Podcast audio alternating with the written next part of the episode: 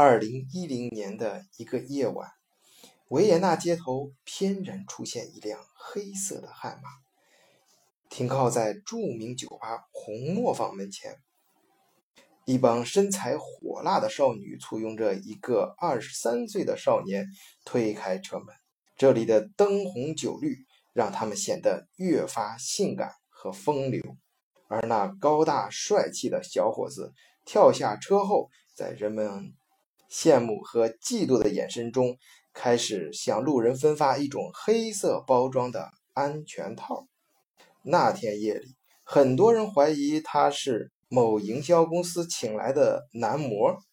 可三年后他就成了奥地利的外交部部长。那年他二十七岁，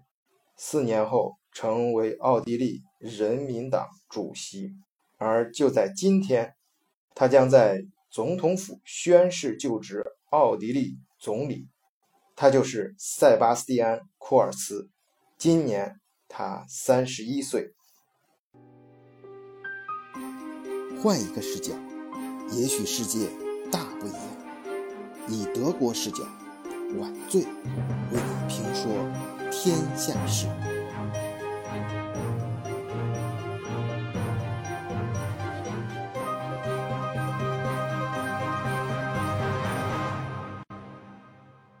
虽然在欧盟国际政治关系中，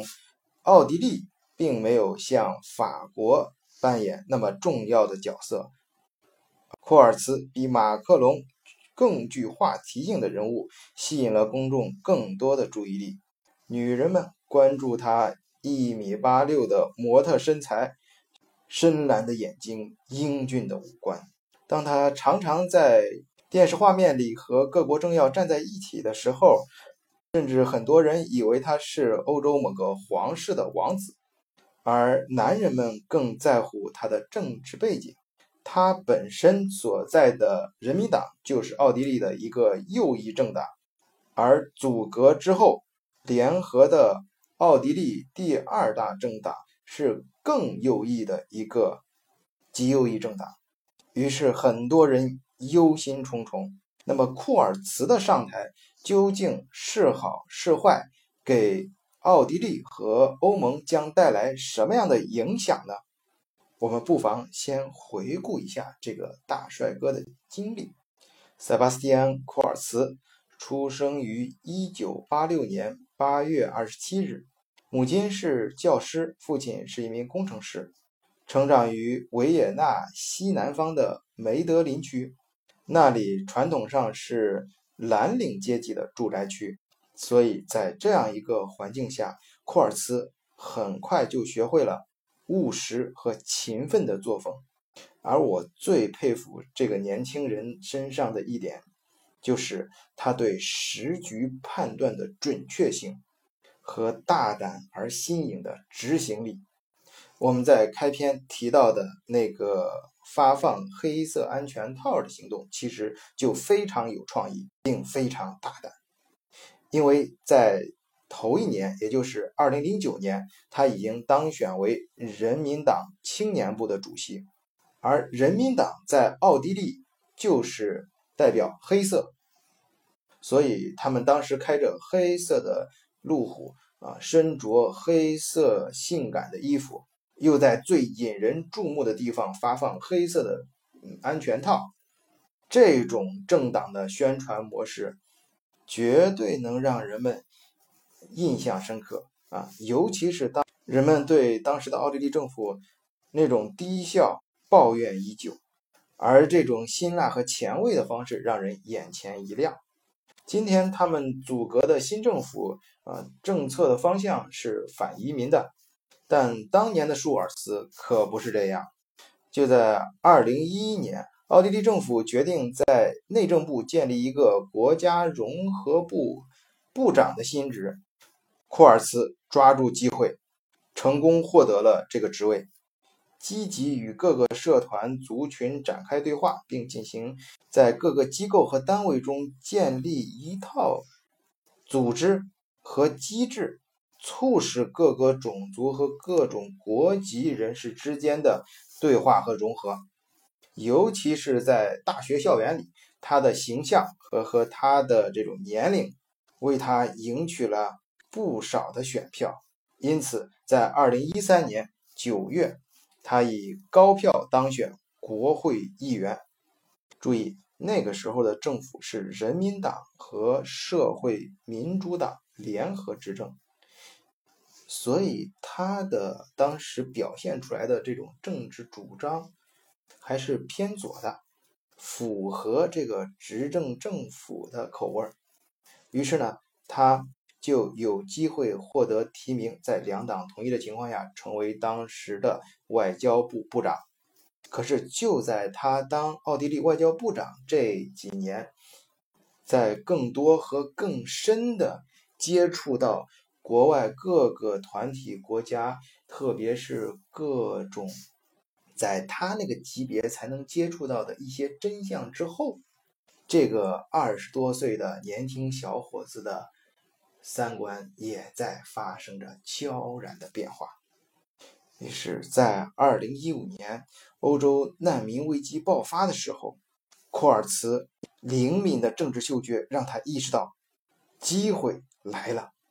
因为当时的难民造成了种种社会问题，让国民对当时的政府表示非常不满。而他此时必须带领人民党提出一个鲜明的口号和立场。让民众看到希望，于是他在难民的议题中表现出相当的强硬，一改往日什么民族融合、不同种族相互对话的这些论调，而提出了对移移民要，呃，尤其是对难民啊，要采取非常清晰的一个限制性的措施。福利也不能像以前那样无节制的发放。其实当时他这种做法是非常危险的，因为这毫无疑问把嗯这个人民党引入了非常右的啊这个道路，而奥地利极右翼政党自由党对他也愤愤不平，像是骂一个盗版者一样，这个说库尔茨是窃取了他们的政治纲领。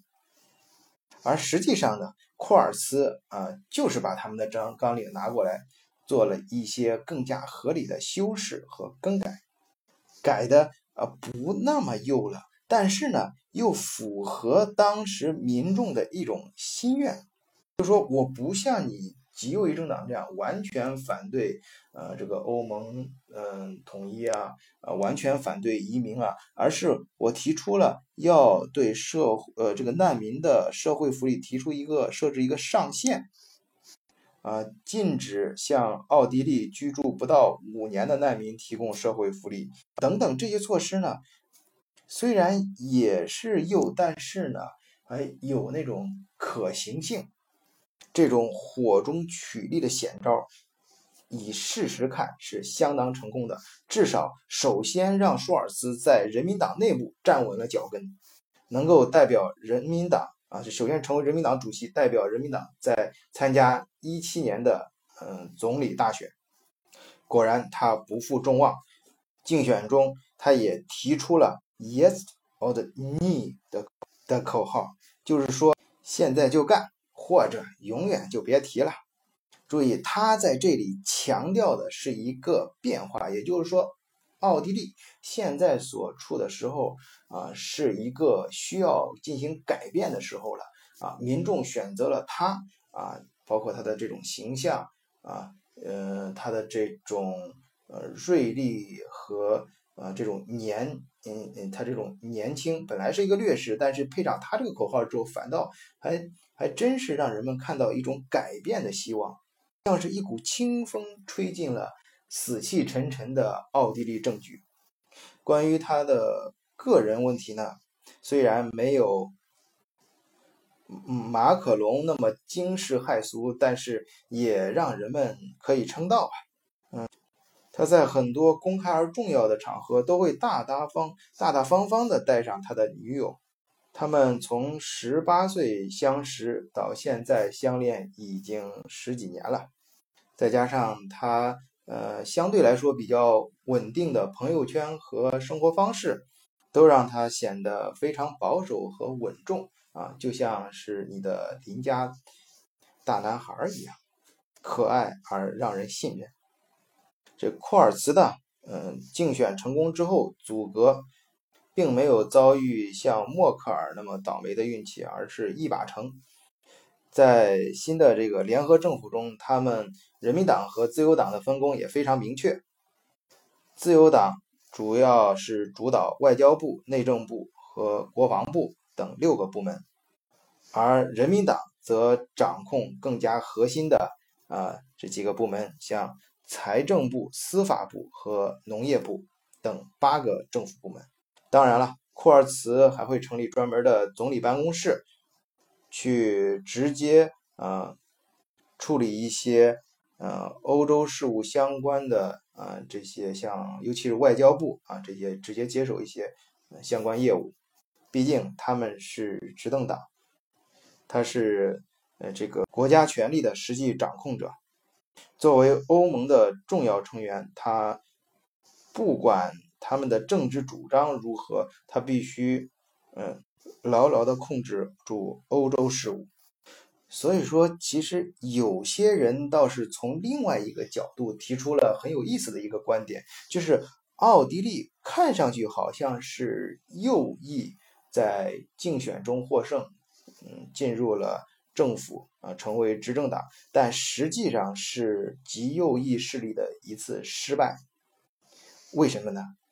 因为根据当时的时局来说，如果没有库尔茨这样的人站出来的话，很可能极右翼势力他就上台了。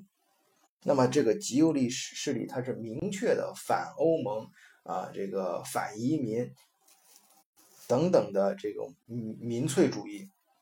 而库尔茨的及时出现，或者说库尔茨及时的改变了他的呃这个呃。路线和斗争策略啊，带领人民党一举拿下奥地利国民大选。他的成功上位就避免了极右势力的上台，因为毕竟他提出，首先对于反欧盟这一点，他们就是表面上看啊是这个呃反，就是不同嗯就反对欧盟统一。这种步伐和这种进程的，但实际上呢，他们做他们跟自由党还不太一样，他明确的表示不会让公民进行脱欧公投，